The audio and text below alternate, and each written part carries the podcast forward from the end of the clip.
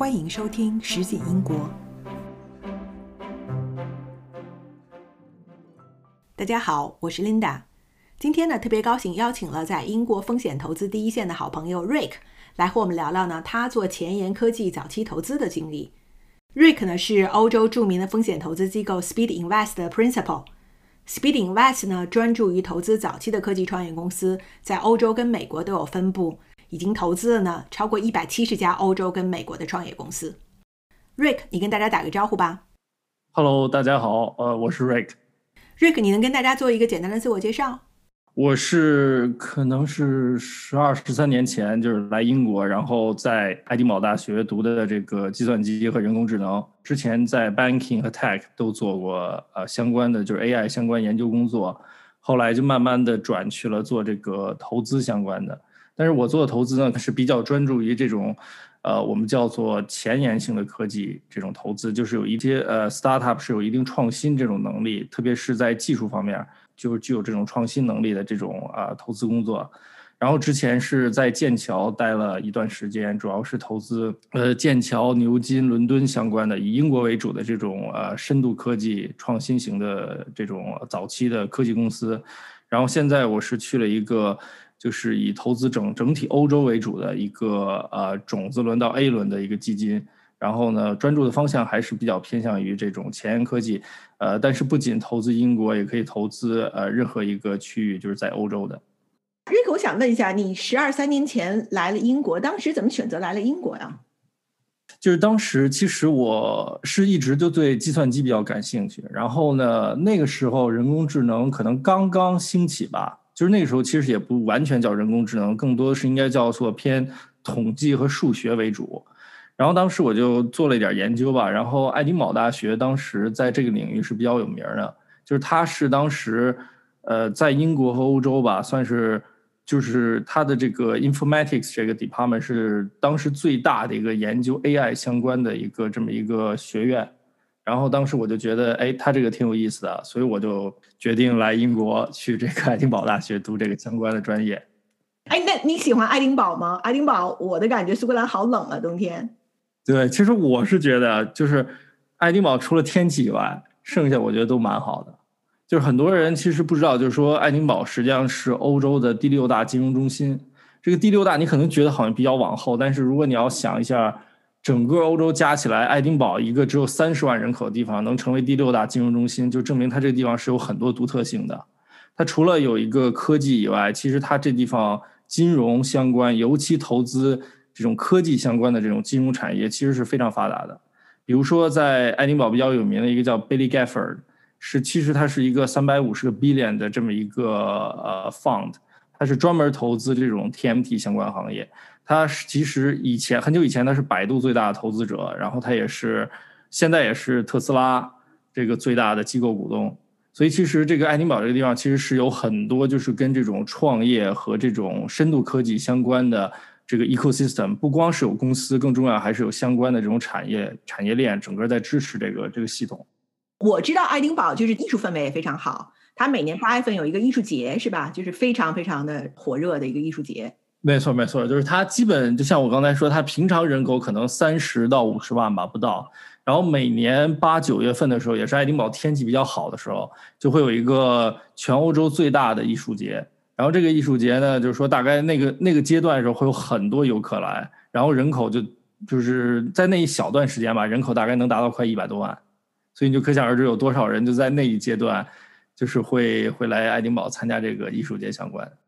我个人来说的话，其实我个人可能更喜欢爱丁堡，可就是相比较比如说伦敦和剑桥啊，因为这这两个地方我也待的时间比较久嘛，相对来说，我觉得爱丁堡是一个又适合居住。然后呢，工作呀，生活条件也都比较好。当然，唯一不好就是天气比较冷。所以没有任何事情是完美的哈，总差一点点。没错，而且相对来说，可能呃，还是想看你自己想寻找什么样的生活吧。我觉得，因为爱丁堡可能相对来说还是城市小一些，它不会像比如说伦敦啊，就是有可能各种各样的就这种生活资源吧等等，相对来说还是小一些。但是我觉得那个城市其实是蛮好的一个，就适合居住和工作的一个地方。对我其实也特别喜欢爱丁堡。我我虽然只去过两次，然后但是我觉得在爱丁堡其实有一点不太，有一点感觉不太像英国，是很欧洲氛围的感觉。对对，有些我记得好像有些欧洲人是把就是爱丁堡称为是英国的这种雅典嘛，它分为新城和旧城，它的旧城就像大学啊，还有这些比较有名的建筑都在这旧城当中。这些旧城其实都是以为可能有一百年啊、八十多年这种建筑、上百年建筑为主，都是。你从爱丁堡呃毕了业之后，后来就去了剑桥是吗？还是先来了伦敦？哦，我是当时新来了伦敦，然后我在伦敦呃认识一些做投资的人。然后后来呢？因因为我可能是有一些，就是说这种呃技术背景嘛。然后你要是做这种相关，比如说这种前沿科技投资的话，你有技术背景会有一定优势，相对来说。然后就这么逐渐逐渐的转去了这个投资。然后我的当时就第一站就去的是剑桥，因为剑桥在英国，就英国有一个叫做金三角。这个金三角是指就是这种投资前沿科技的一个金三角，就是伦敦、剑桥和牛津。然后剑桥呢，当时相比较牛津来说的话，剑桥的这种生态系统是比较好的，所以我就当时就去了剑桥做这个这种所谓叫 deep tech 或者前沿科技相关的这个投资。剑桥的生态好在哪里啊？你觉得比牛津跟伦敦？剑桥比较好的是呢，呃，它的生态就是说是以鼓励为主，或者说大家比较开放式的这种生态。牛津呢是有一两个比较大的 fund，就是这种基金控制了它整个这个早期的生态，基本就是说任何一个 startup 相关的在这个领域都会，呃，就是至少就是说要跟这一两个基金挂上关系，才有可能就是说比较顺利的从这个牛津孵化出来。但剑桥不是，剑桥相对来说可能有。五六个甚至更多一些。现在目前来说，就是说相关的投资人或者相关的机构能帮你扶持这个 startup 从这种比如说很早期到 A 轮这么一个过程。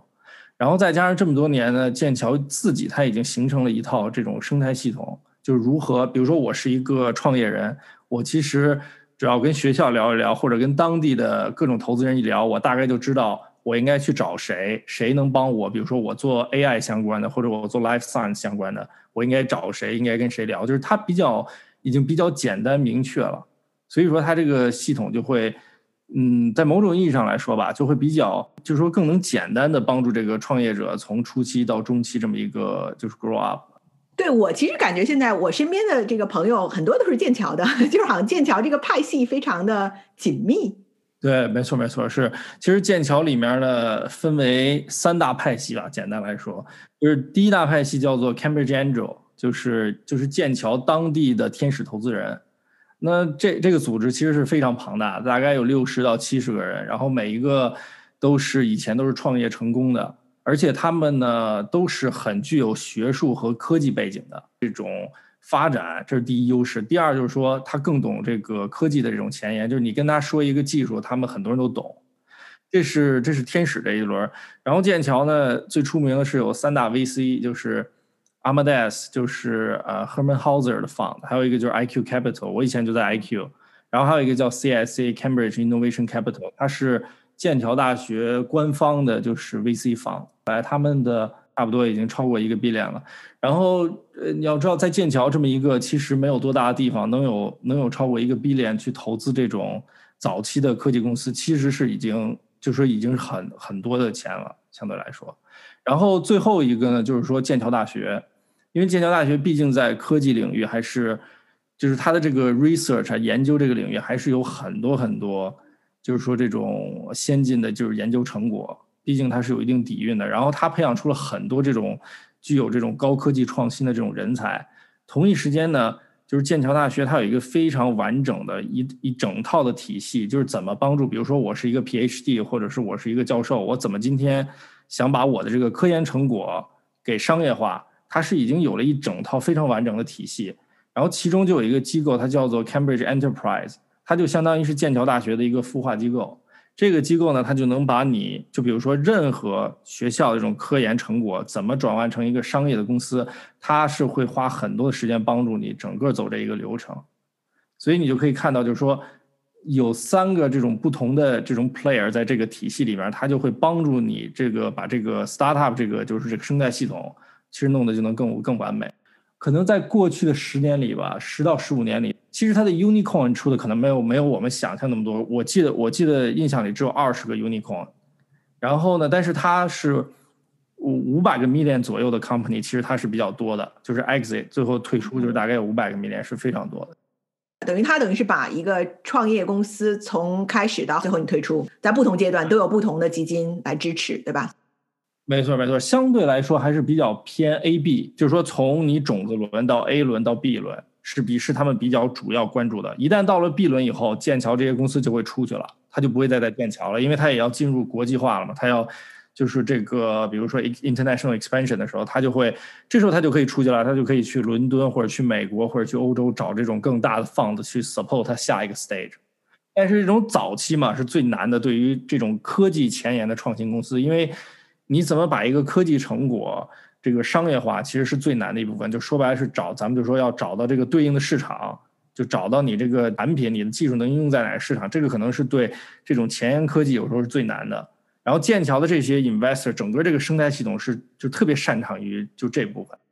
而且他们呢很有经验就在于什么？因为你比如说像剑桥大学出来的很多可能就是教授啊，或者是一些就博士或者博士后或者是这种科学家出来的，他可能在商业的这个层面他是缺少一定经验的。然后呢，这个剑桥大学这个生态系统就非常知道怎么跟这样的就是创业初期的人合作，使他们能就是从一个。纯科技人员转变成一个创业者，其实这是一个挺难的一个过程。就相对于可能很多，就比如说我们知道欧洲的知名的 VC，可能他们都不具备这种能力。但剑桥和牛，包括牛津的这些基金，他们是具有这个能力的。因为这么多年，他们就一直做的都是这个领域，所以他们积累了很多经验，要怎么跟这样的创业者合作，能帮助他成长。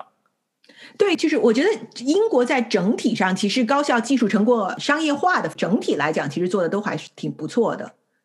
没错，没错，其实就是咱们说到就是剑桥啊、牛津，其实还有一个就是就是你以前读书的大学，就是 UCL 也是很出名的。这几年也是出了很多就是比较有名的这种 spin out 从 UCL 出来的。整体来说的话，就是我记得我看过一个报道，就是说你比如我们拿 AI 来说，就是这个人工智能这领域来说。呃，中国和美国出的 paper 肯定是占全世界就是前前列的，呃，可能英国都排不上，可能排不上前五吧，好像。可是你要是看那个 citation 啊，还有说有一些 quality 来说的话，英国和美国还是相对来说比较领先于，就是相对于来说是领先于中国的。所以说你就可以看，其实它大学是具有很多这种科研优势的。怎么把这个科研优势转换成一种商业的这种能力，其实对于大学来说是非常重要的。尤其这五年吧，呃，就是全世界都是就是比较就是热衷于这种创业潮嘛，所以英国大学在这方面其实积累了不少经验，我觉得是比较有优势的，相对来说。而且就是说，除了牛津、剑桥啊，包括我们说的伦敦这几所，你比如像爱丁堡啊，还有曼城，其实都是就是这几年都是有不很多的这种科研成果。然后在各个领域吧，除了像我们经常说软件相关，比如人工智能这些，包括硬件相关的，比如说这个量子就 quantum computing 这个量子计算机啊，包括像咱们说的这个石墨烯啊等等，像曼城是在石墨烯领域是比较有名的。所以在不同地域，其实有就是从技术的发展上面来看，有不同的侧重，是吧？没错，没错，就是说，呃，整个英国来说的话，像五年前或者十年前吧，最火的其实就是。伦敦、呃，牛津和剑桥，就我说的叫金三角嘛，就是。但是这几年呢，你比如说，首先那个布里斯托，就 Bristol University，它是比较出名的，就是这个 quantum computing，就是这叫什么量子计算机啊。对他们出了很多公司，比如说最有名叫 PsiQuantum，它在美国已经融了四五百个 million，我忘了是四五百还是两两三百个，反正已经融了很多钱。然后这几年他们就特别热衷于量子相关的这种科研机构这个研究，还有他们出了很多比较有名的，在欧洲比较有名的知名的这个 startup 在量子计算机这方面。然后曼城相对来说，除了它它比较传统的是计算机领域，但是它的材料科学，尤其新材料科学也是非常有名的。石墨烯就我刚才说的，在曼城是是比较出名的。然后爱丁堡呢，比也是这这这三四年吧，是它的就是说这个生态系统也慢慢出来了。它比较有名的就是人工智能，它的人工智能，嗯，我不知道现在是不是欧洲最大的，但是反正肯定是其中一个非常大的一个这个研究机构，所以。所以其实现在英国就是说这几个地方都是各种各样的这种偏这种所谓前沿机构吧。就是这种前沿相关的这种 startup 都在出来。当然，我们现在说的可能都是跟大学相关的。其实除了大学以外，其实还有很多，就是说呃依赖于这种剑桥或牛津啊，包括这种大学生态系统出来的这种 startup，它跟大学没有直接的关系，但是它一般都有一些间接的关系，都都是利用了，比如说在这个生态系统里有很多杰出的人才，他把这些人才吸收进来，然后创立这种前沿科技的 startup 也是很多的。对，所以你看，要是看这些前沿科技的这个创始人啊，或者团队啊，肯定最少要有，要不然就是有剑桥出来，要不然就有 Imperial 出来，要不然就有牛津，要不然爱丁堡，要不然就是 UCL 吧，就总是肯定会有这些学校毕业的人 在这些团队里面。没错，没错，因为相对来说，就是说，可能做前沿科技来说，还是跟做一般的 startup 可能有些不一样嘛，因为毕竟来说还是以技术为驱动嘛。就是可能你不是以一个 business model 为驱动，你更多是一个技术创新为驱动。那一般技术创新为驱动的时候，或多或少你都会跟这些大学啊，跟这里面的一些人才产生一些就是关系。然后很很多时候，一般比如说你这个 team 里的 chief scientific 什么 officer 之类，都是从这种大学出来的，因为他能源源不断的给你提供各种这种研究领域上的一些研究，使你的公司能一直在技术领域就是领先于别人。所以说或多或少都是跟这些相关吧。简单来说，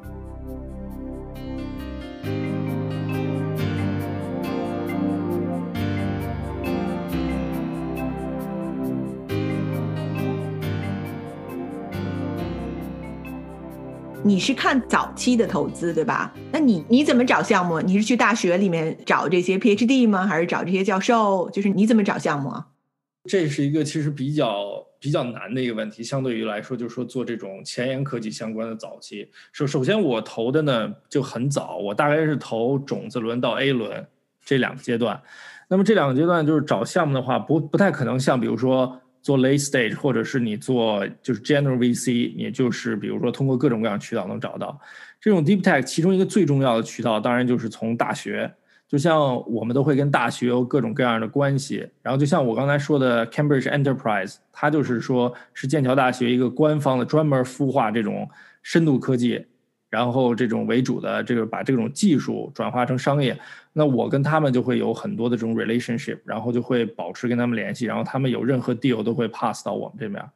还有就是说，因为说我不会投太早，呃，这个 Linda，咱们俩也很以前聊过相关的嘛，就是说。如果他太早的时候，对于我来说，我觉得他还没有还没有适合，就是 VC 把这笔钱投给他。那这个时候呢，其实很多时候他都是拿了，比如说一百 K 到两百 K 从这个天使投资人上拿。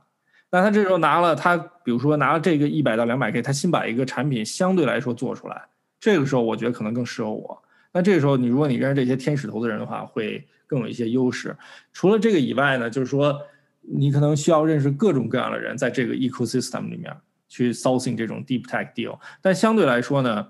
就是可能对于我来说，我可能不会去一个比较，比如说很 general 的那种 accelerator 啊或者孵化器，因为可能在这种就比较这种大的 accelerator 或者孵化器里，它并没有针对 deep tech 相关的这种领域，所以可能很多时候我去了，可能只有一个 deal 可能才合适，剩下大部分可能都不合适。所以更多的，呃，我觉得 deal sourcing 对于我来说，就是说是对 deep tech 来说是一个比较难的事儿，而且。呃，更更难的是在于你需要建立你自己的 reputation 在这个 ecosystem 里面。这样的话呢，当有这种 deal 出现的时候，他也会来找你。对，所以我觉得，其实，在英国也没有像这个 YC 这样子这么出名的吧？就有不少孵化器，但是对，有一些就没有像 YC 这么出名。但这几年 EF 呃，这个比较专注于 deep tech，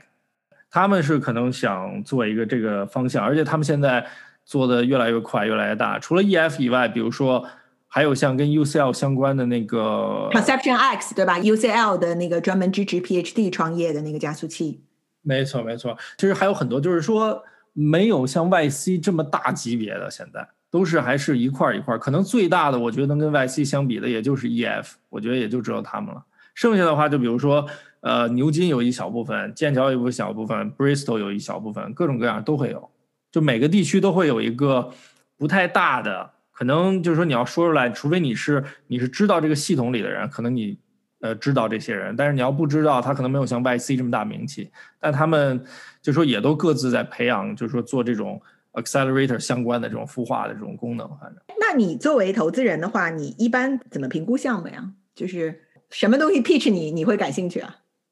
可能就是说我这说的完全是代表我个人的意见啊，因为就这种早期，尤其又是偏这种，就是说这种前沿科技或者说这种 deep tech 相关的，其实每个人的意见是完全不一样的。我只能说是代表我这个派系吧，你这个派系 的一种想法。瑞克系，就是说相对来说的话。呃，我还是比较注重你的这个产品和技术，在这种早期，因为我始终，因为首先第一，我是不太感兴趣，就比如说你用一个，呃，就说一般的 technology 来做一个东西，就是说，然后来做一种新的 business model，可能这个不太吸引我。我可能更注重的还是说，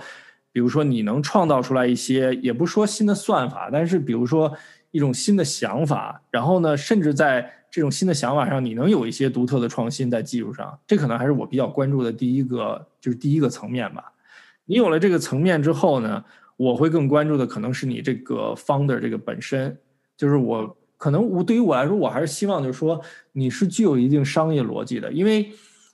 我肯定是有一点，就是说很多人可能有时候会误会我，就是做这种 deep tech 投资，就是说我可能就是投这种呃纯研究型的，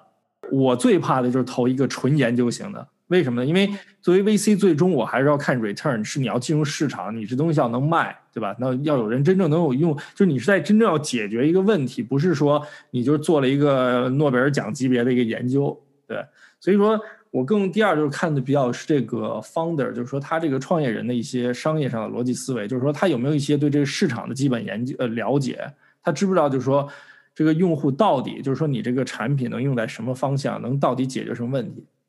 这个对我来说其实是比较重要的，就是这两点。然后其次，当然就是我也会看一些，比如说你这个市场到底够不够大，而且你这个东西是不是说真的能在未来就是能创造一个真的不一样的这么一个场景啊，包括产品之类等等。对，但是嗯，相对来说还是技术上的优势对我来说是挺重要的。其实我嗯，我的投资时候也会 miss 掉很多很好的 deal，就是说因为可能这个 deal 我知道，就是说它可能会。比较就是说，也将来会比较成功，但是我会我看到它产品和它技术，我就知道它用的这些其实可能我都能做。那对于我来说，可能就不是特别 attractive，哪怕它可能将来会很赚钱。那 你这个不是好投资人啊，听上去。对对对，就是很多人会觉得这不是好投资人，的的确这样。这因为我我的策略是因为你可能想 build 一个自己的 brand，就是说你的 brand 到底什么？作为一个 VC，对吧？因为可能能做一个一般 business model innovation 的这种投资人，其实可能比较多，但是做这种前沿科技的投资人，我觉得相对来说还是比较少一些。而且这可能就是，就是说相对来说，就比如像我以前工作的这个 VC，包括现在，就我们的一个策略相对来说。嗯，哎，那你有什么就是 miss 掉的？然后后来其实挺成功的，你有你有过就是觉得遗憾过吗？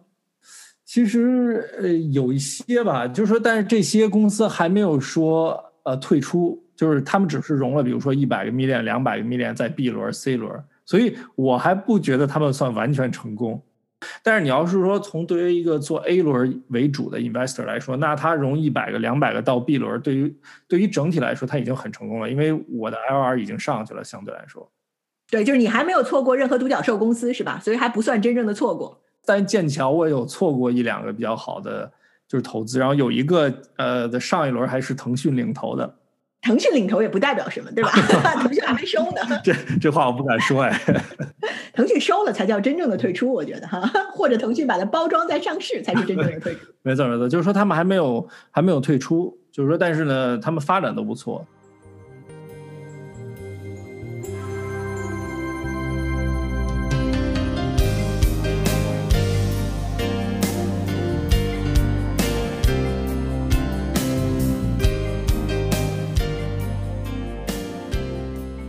去这一年呀，病毒其实对英国整个影响还是非常大的。在国内可能很快就恢复了，大家可能就恢复到办公室上上班了。但在英国，现在我们其实还是在这个居家令，就是还是全部都是远程。那整个这个过程中，去年一年的过程中，你觉得对 VC 看项目呀，或者整个这个这个市场来看，有些什么影响吗？还是说其实其实可能也没什么影响，反而这个效率更高了？你们投了更多的项目？对，可能对于我现在带的这个基金影响没有很大，因为我们是在去年的二月份刚就是融了一个新的两百个 million 的 fund，所以我们是有一个两年的投资期，两年到两年半投资期。所以对于我们来说，我们不能停。就我带这个基金是一直在特别投，我们可能去年光一年就投了二十多个项目吧，相对来说对。但是总体来说，对很多基金是有影响的。嗯，因为首先第一，很多基金，你比如说你要看它现在在就是在它的投资的一个什么阶段。你比如说，它已经接近于它这个现在这个基金的尾期的时候，他们很多我知道英国基金是比较保守了，就是他们就不太着急了，想看一看这个情况，对吧？然后，呃，总体来说就是说，整个的这个投资的这个过程都变慢了。就比如以前，可能我 close 一个 deal，有时候快的时候可能一两周我都有可能会 close，因为就是你可以直接见人嘛，然后很快就能做出很多决定。但因为现在很多时候大部分都是像就像咱们这样，都是通过 Zoom 啊，通过这种 video meeting 为主嘛，这样的话你会少了很多这种跟这个 founder 就说接触的这种机会。毕竟这对我们来说还是比较一个不太好的一个事情，因为你像我做这种早期，比如说我投这种种子轮的时候。其实投的很多时候就是人嘛，相对来说，所以我更希望是我跟这人，比如说我能跟他，就是说能面对面，甚至能待，甚至有时候会待一上午，甚至有时候待，比如说一天都有可能，因为你就要了解你跟他能不能在，就是说他是不是很多东西只有你只有跟他待这种时间比较长，才能感觉出来很多问题，包括更重要可能是因为像我投这种早期的时候，很多时候是因为我要跟这个这个创业人去有很多的，就是说合作。因为在早期嘛，就不像可能后期稍微少一些。早期我会特别 involve 在这个公司里，那他跟我合不合得来，什么这些就很重要了。所以整体来说会比较慢一些。那他你这个投资这个过程变长，那对他的 runway 就会有影响。因为比如说以前你提前六个月开始融资就可以，你可能现在要提前八个月甚至十个月就得开始融下一轮。然后相对于我们来说，我们会有几点比较注重的。首先第一就是说。可能更注重这个，就怎么说这个创业者的这个叫什么？就是在这种困难下，他的一些 reaction 是什么样？就他的反应是什么？他的对策是什么？是吧？没错，因为当时你比如像去年刚发生的时候，在英国，其实没什么人知道那这个多久，对吧？如果你比如说这事儿要是两年、三年，那基本就是，比如你要融一个 A 轮，基本就两年，那你就要整个两年你就得在这种环境下，那你要怎么应对，对吧？你的灵活性就非常重要，这是一个。还有一个比较重要，就是说投资的领域我们会比较关注，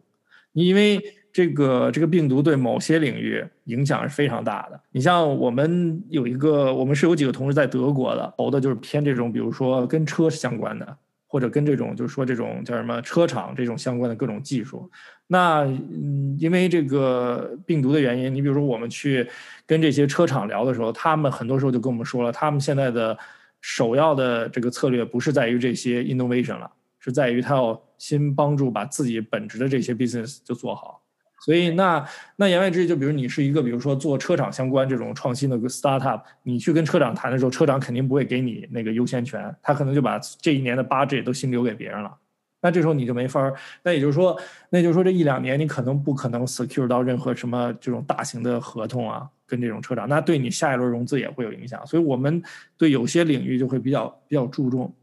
对，但这个就应该去看其他市场了，对吧？你看，其实电动车在中国发展的反而这去年一年发展的非常好，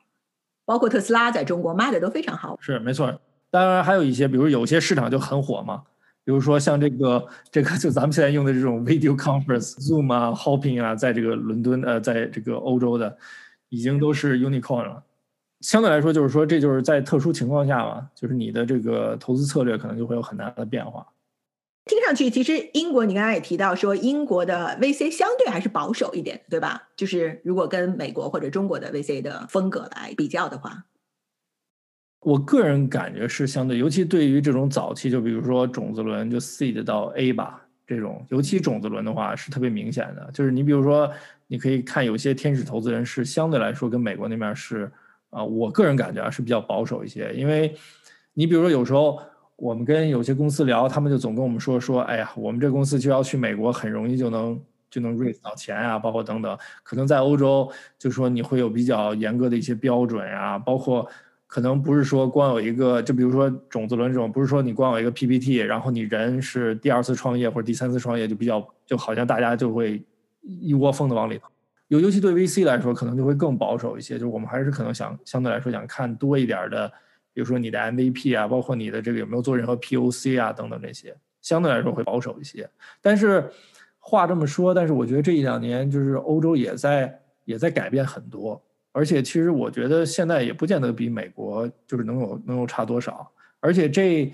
可能从去年开始吧，你看到美国好多的投资人都在看欧洲的 deal。现在你刚才说到这个，咱们提到这 YC 嘛，这几年 YC 其实去 YC 的这个欧洲的 deal 越来越多了。YC 在法国开了一个嘛，他好像是去年吧，在法国开了一期这个欧洲的孵化器。是去年最有名的就是 Index 领头的那个 Human Loops 嘛 Human Loop 是一个做 NLP 的，从这个 UCL 出来 spin out，然后他这种技术。是 David Barber，David Barber 是 UCL 的 Director of AI，呃，他的一个研究成果，简单来说就是说，呃，用少量的呃这个数据就能 training 一个 model。他们是后来被 YC 就去了 YC 嘛，在去 YC 之前，其实他跟伦敦的好多这种呃 Deep Tech C 都有聊过，当时就没人敢投，就觉得好像有点太早，而且。这个就是这种，就是他做的这个领域吧，技术是有一定优势，但是这个领域有点，就有点现在竞争太饱和了。结果他去了 YC 之后，也就去了不到一周还是两周，Index 和这个 Local Globe 就这两家就立马就把这个 deal 给 close，然后他们就变得特别特别火。对，说我昨天跟一个朋友聊也是，他就说现在 YC 里面其实百分之八九十都是 B to B 的项目了，已经很少有 B to C 的项目在里面了。是是，对，Human Loop 也是典型的 B to B 相关的这种项目，但是你就能看出来，就是说，你看像美国的这种，像 YC 这种，其实还是会比欧洲在某些方面来说，就是要强强不少。那从这个角度来讲，是不是在英国创业，就尤其是这种前沿科技的创业更难呀？嗯，因为我不太，我没有说特别关注别的行业啊，因为我一直做，就我从做 VC 开始就一直做这个前沿科技嘛。我其实觉得就是说，嗯，这一两年我觉得会好，就已经好了很多了。就首先第一就是说，就咱们说的就是钱越来越多嘛，就是说投资这个领域的钱真的越来越多。其实，然后呃，这个投资人也，就是说也越来越了解这个行业，他有时候会。比如说，你比如说，你要是投一般的 VC，呃，就一投别的行业，可能很多 VC 是不愿意 take 这个，比如说你的 go to market risk，或者这叫 product market fit 这种 risk 嘛，就是说可能这技术最后就找不到 market 之类。现在有些投资人我看到就是说越来越愿意 take 这些 risk，所以也就是他对这个领域越来越就是越来越了解了，他就会呃愿意 take 这些 risk，因为他可能了解到哦，这个技术其实可能在未来或者这个产品可以应用在这个领域。所以说，我觉得总体来说还是越来越好的。但当然，呃，相对来说还是难，就难在于，可能你融完资的第一年、第一年是比较难的，因为这个时候很多投资人还是希望你能更快的找到这种 product market fit 是比较重要的。所有的这种 deep tech investor 就是说一个比较担心的就是，我不是投资一个 research 这个 project，就是说一个这个研究型的项目，对吧？因为我不是一个呃这个 non-profit organization，就说给你投资一个这种大学研究项目。所以我要看到是你这个一定要有市场，一定要解决痛点等等这些。做研究跟做这个创业还是完全不一样的。不一样的。但是总体来说，我听到的就是说现在就比较两极化，就是说有一帮人可能是像我这种，就是很 believe 这种 deep tech，有一帮人就是很不很不相信。他觉得就是说你技术的好坏，产品只是真的只是成功的一半。我我也完全同意这个。然后呢，他觉得更重要的还是要看整体，比如你这个人、你这个市场、你这个整个 go to market 等等。我我其实也是完全同意的，只是我觉得就可能是大家的切入点不一样。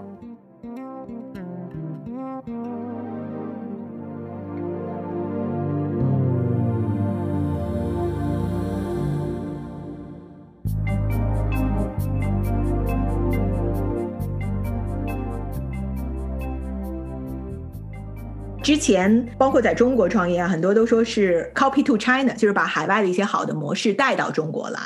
包括一些好的技术带到中国来。但现在这两年其实非常明显的趋势，是在尤其在 AI 方面，其实中国走的挺前的。所以现在很多人其实在说的是 copy from China，就是把中国的一些好的方式、好的模式，包括好的产品形态带到海外来。你怎么看这样的这个一个趋势？包括你觉得将来会是主流吗？会有更多的？在这边的创业项目反而借用我们在中国成功的模式，然后在这边做。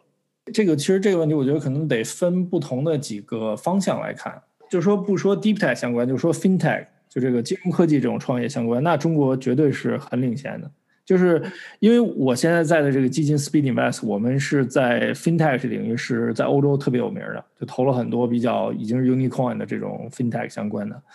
然后，呃，像他们就经常会去看一看有一些中国的 FinTech 啊公司是怎么就是做它的 business model 的，然后会跟欧洲有一些人去聊。如果会把这个 idea 告诉欧洲的这些，然后看他们能不能借鉴。但当然，由于市场和这个这个消费者的这个形态不一样，所以可能有有的适用，有的不适用。但是你能明显感觉到 FinTech 这个领域可能中国更领先一些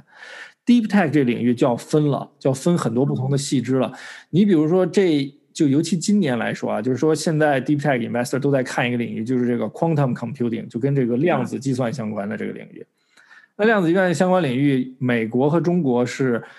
在就在某种意义上来说，实际上是领先于欧洲了。现在，但是欧洲也不落后。欧洲，你比如说英国，还有像荷兰，有一个有一个欧洲，就是整个的这量子中心，就是他们也在很加大这个投资这个研究。但是我就是说，从整体框架来说，中国和美国在这个领域现在是比较前沿的，是发展更快一些。相比来就欧洲来说，欧洲现在也是发现这问题，所以他们也在加大各种力度在投资这个。呃，量子相关的这种呃科技非常非常多。对，那你要这这是量子这部分。但你要说 AI 的话，我觉得中国在 AI 就说肯定是有一定的优势。比如说，就像你说的，它有更庞大的这种呃这个场景和这个数据量，对吧？但是你比如要说根根源性的一些这种根本上的一些这种可能算法上啊，包括这种本质上的一种研究来说，我觉得英国，尤其英国和德国，包括法国一部分，都还是有自己的一定的优势。呃，可能尤其可能是在这种纯 research 这种呃研究的这种领域来说，我觉得可能国外还是有一定自己的独特优势，很难说就是说中国一定在这种 deep tech 这个领域的 AI，但是 apply 的这种 AI，中国肯定是比已经比较领先了，因为它更多是依靠你的数据量和这个场景来依托的。哎，那你觉得将来，比如说就是英国的创业公司，尤其像这种前沿科技的创业公司，像 AI 的创业公司，然后。去中国会有可能会有很大的机会吗？就是把他们现有的这些算法呀、技术啊，然后做成产品，然后去面向中国的市场。我我觉得其实可能 AI 机会不会那么大，相对来说，因为现在 AI 这个发展的这个前景来说的话，还是很多要依托于这个数据量。那这个数据量来说的话，可能中国本身就有这个优势。可能算法层面，你要说根本性的创新，反正我这一两年见的比较少，相对来说。但是呢，有些领域肯定国外是有优势，就像比如说跟这个半导体相关的，因为现在中国在大力的发展半导体嘛。你像，呃，由于中国美国现在的这个关系嘛，所以有些就是涉及到这种 IP 相关的，中国可能未来是没法用的嘛。所以现在有个东西叫 Risk Five，就是一种新的这种 Open Source 这种 base 的这种呃半导体这种东西的话，你像德国在这领域是比较前沿的，是非常非常前沿，包括。呃，在英国，因为我以前在剑桥嘛，ARM 就在剑桥，那他就是做这种方向，然后他有一些一些创业公司啊机构是在做这个领域相关的，所以这这个相对来说的话，也是比较这个，嗯，对对，像这种公司，我觉得进入中国是非常 make sense 的，而且是可能机会更多，因为欧洲的市场太分散了，而且你比如说一个德国市场就是太分散，比如你要去英国、德国、法国，中国一个市场就足够大。而且我也相对来说也听到，就是说好像有一些，呃，中国的投资人对这个领域特别感兴趣，在欧洲。对，所以还是要找到这个就是真正有优势的地方，是吧？对，没错，我觉得还是要找到就真正的一些有用的市场，它需要的这种技术，相对来说。你像像硅谷啊，其实这个华人创业者也是一个挺大的一个这个这个圈子，有很多很多很成功的，包括华人创业者，包括像 Zoom 的这个创始人，其实也是一个华人。对，你觉得在这边有很多华人创业者吗？还是说会越来越多？你觉得？我现在感觉是会越来越多。我觉得以前没有很多，以前真的不太多。但这尤其就是这一八年到一九年，我觉得还是蛮多的。对我，我就投过有这个创业公司里是以中国这个创业者为主的，其中一个就是做这种叫做氮化镓相关的这种半导体这种材料，他们就是在剑桥，呃，在剑桥毕业读的 PhD，然后做的 research scientist 这么出来的。然后这么一，然后也有也有呃做这种 AI 相关的啊等等这些也都有。我觉得好像印象里我好像没有看到在就是说深度科技 Deep Tech 这领域有什么就是中国的现在创业者做的像 Zoom 这么大的，好像我印象没有。当然前不久那个 IQM 就是一个 quantum computing 的 startup，腾讯也也有投他们，就是就是今年年初吧，去年年底投的。那我记得好像他们的 CTO 是一个华人，最大的应该就算是那个 Hungry Panda 了吧，熊猫外卖。我是有个前提嘛，我就说相对来说的是比较偏 deep tech 的，当然熊猫外卖肯定是非常成功的了。呃，只是可能对于我来说，它可能不算是 deep tech 这种领域。对对，它纯是这个商业模式嘛，但是它能在有很大竞争的情况下挤出这么一个赛道，我觉得还是很不容易的。对对对，的确的确很不容易，很成功，而且他们也这个融资前不久刚特别顺利的融完资。对对对，他现在在美国，他就是做这个，就是专门做中餐的外卖，就都能挤出这么大一个市场，所以我觉得华人其实有很强的能力，挺有机会的。对，没错，所以其实。我觉得，如果就是说，在这面是学这种，比如说这种前沿科技相关的，我觉得，尤其是这种 PhD 啊，或者是这种做某些研究的 scientist 啊，其实都可以考虑把自己的这种，呃，研究看有没有什么 commercialize 的可能性。其实我觉得这面，呃，还是相对来说，环境和这个投资的人，呃，相对来说是比较，就怎么说，不会那么紧，是会给你一定空间的，而且你也不会说像。呃，在国内九九六啊，这面的投资人，你像周六周日是不指望你上班的。对，当然你想工作，我们永远不会 say no，你知道。但是相对来说就不会说像就很 push 你啊等等一些。也有法律的要求嘛，对吧？你要真把人 push 像拼多多那个事情发生了，我觉得 这个这创始人估计也该告你们了。呃，反正就是说，肯定就是我看到很多欧洲的创业人还是很努力的。有时候他们也都是周六周日，也都是在拼命的努力的工作，对，但可能就不会像国内那么紧，就是说可能时时刻刻你就在九九六，时时刻刻你都在工作。他们可能就是也会有正常、很正常的一个长的放假啊，或者什么之类的。对，我觉得就是因为国内的竞争还是更激烈嘛，尤其是在一个赛道里的竞争对手其实是非常多，你不快，很快别人就把你超过去了。但我感觉在这边，其实就是大家可能也还有点不屑于去做市场上已经有的事情。就是说我我如果别人已经做了，我肯定不能做一样的东西，是不是？也可能有这个原因，就是所以反而在每一个相对逆势的赛道里，你并不有太多直接竞争对手。其实我觉得竞争在欧洲也蛮激烈的，相对来说，可能更多我觉得就是一个文化嘛，可能它不像呃，可能国内就是说。我们的文化就是比较竞争，就是说要特别努力的。他这面就讲究一种所谓生活和工作可能能达到一个 balance 嘛，所谓对。所以很多创业者我知道比较好的，其实反而是他能就是两边都能兼顾，就并不是说就是说好像拼命的干。就是在欧洲这边，就有时候被认为啊，就是说有时候在欧洲这边，可能有的 investor 反而觉得你可能能达到一个更好的这种生活工作的平衡，可能更好一些。对对对，我觉得这个其实在国内也现在也有挺多声音在推崇这个的，尤其前两天那个拼多多的那个员工啊去世的消息出来之后，其实有挺多讨论也在这个这个方面的。就是我我个人也特别坚持，觉得说生活跟工作的平衡还是挺重要的。